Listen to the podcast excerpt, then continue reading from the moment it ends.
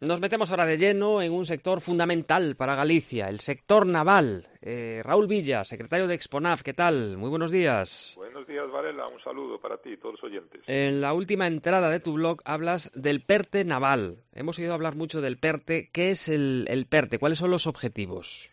Pues mira, las siglas de PERTE, que significa Proyectos Estratégicos para Recuperación y Transformación Económica, son un nuevo instrumento de colaboración pública o privada que ha creado el Gobierno, en el cual colaboran distintas administraciones públicas, empresas, tanto pequeñas como grandes, incluso centros de investigación. Entonces, su objetivo es impulsar grandes iniciativas que contribuyan claramente a la transformación de la economía española. Entonces, digamos que el PERTE lo que identifica es un sector que sea clave para el futuro de la economía y ya, por ejemplo, ha habido PERTES del vehículo eléctrico, PERTES de salud de vanguardia, de energías renovables, de hidrógeno renovable, incluso de economía circular. Y el 15 de marzo del 22 de este año, el Consejo de Ministros aprobó el PERTE naval. ¿no? Entonces, este centra la construcción naval mediante la transformación de su cadena de valor, fijándose en qué?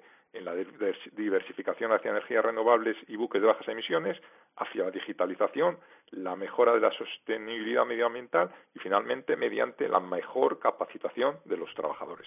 ¿Cuál es la situación actual de los astilleros españoles? Pues mira, eh, en la costa española hay más de 20 astilleros que tienen, digamos, capacidad para construir barcos de cierto porte, ¿no? De más de 100 GT de arqueo. Entonces, estas factorías, digamos, que tienen un efecto muy fuerte sobre todo lo que es la red nacional de fabricantes y equipos que hay en, en toda la nación, ¿no? Entonces, digamos que el PERTE naval busca impulsar la industria naval española, que es un sector estratégico, para, digamos, potenciar su diversificación y que tenga además un desarrollo tecnológico y digital digamos que entonces que el sector naval es un papel tiene, un papel estratégico en la economía española. Tenemos más de 6.000 kilómetros de costa, el comercio internacional está muy ligado al transporte marítimo y digamos que nuestro país goza, goza de gran reconocimiento en los mercados internacionales. De hecho, pues destina más del 90% del importe de su producción en el caso de buques destinados al mercado civil o más del 50% en el caso del sector de defensa y seguridad. Entonces, digamos que la principal fortaleza es la capacidad tecnológica para hacer prototipos a medidas. ¿no? Entonces tenemos una versatilidad que favorece la diversificación hacia actividades que tengan gran componente tecnológico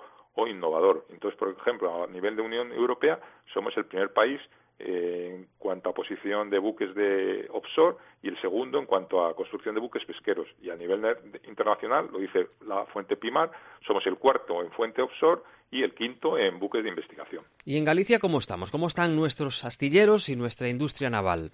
Pues mira, como bien sabes, el astillero de Navantia Ferrol pues, tiene la próxima década asegurada con el programa de fragatas F-110 que, que, se anunciaba el otro día. Entonces, además, Navantia va a ser uno de los protagonistas de este PERTE naval que se acaba de aprobar que además pues recordarás ¿no? que el presidente del gobierno junto a una serie de vicepresidentas, ministras y, autoridades de aquí de Asunta de Galicia, incluso presidente de Navantia, pues y accionaron ese dispositivo ¿no? para cortar la chapa que daba el comienzo de la construcción de la primera fragata de esta serie. ¿no? Entonces Navantia ha hecho una apuesta decidida además también por la eólica marina y por sistemas de propulsión que sean más sostenibles en el tema del sector naval, ¿no? Además tiene un astillero pues que tiene una ubicación óptima, ¿no? Y una infraestructura portuaria y terrestre muy buena.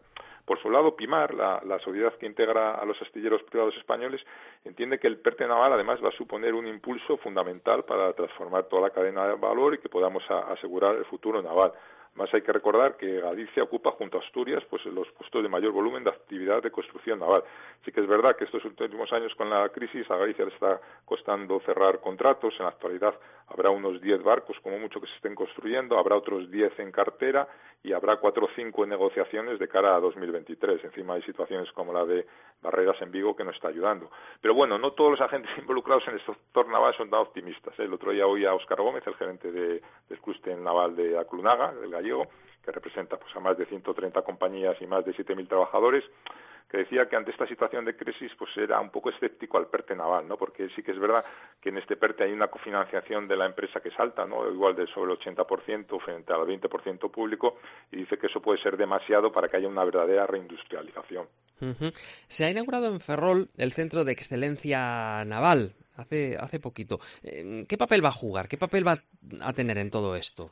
Pues mira, cuando se inauguró, como tú dices, en septiembre del año pasado, pues eh, su objetivo era modernizar la industria naval para navegar hasta lo que se denomina el astillero 4.0, ¿no? Entonces, digamos que el CESENA va a ser el motor de tracción tanto para la industria naval de defensa como la civil. ¿eh? Se está haciendo hincapié en que se pueda coger toda la zona de todo el Cantábrico, incluso toda Galicia hasta Vigo, y además eh, CESENA cuenta con instrumentos para, para todo eso. Además, posee un equipo internacional que, que colabora en áreas de del propio Navantia como con Siemens, que ha entrado con mucha fuerza, y además el CESENA está en conversaciones con universidades de ingeniería naval de España, incluso con centros de formación profesional de referencia, para dotar, digamos, a todos estos centros de las herramientas digitales que, que tienen que conocer los estudiantes para que después, cuando accedan al mundo laboral, estén preparados.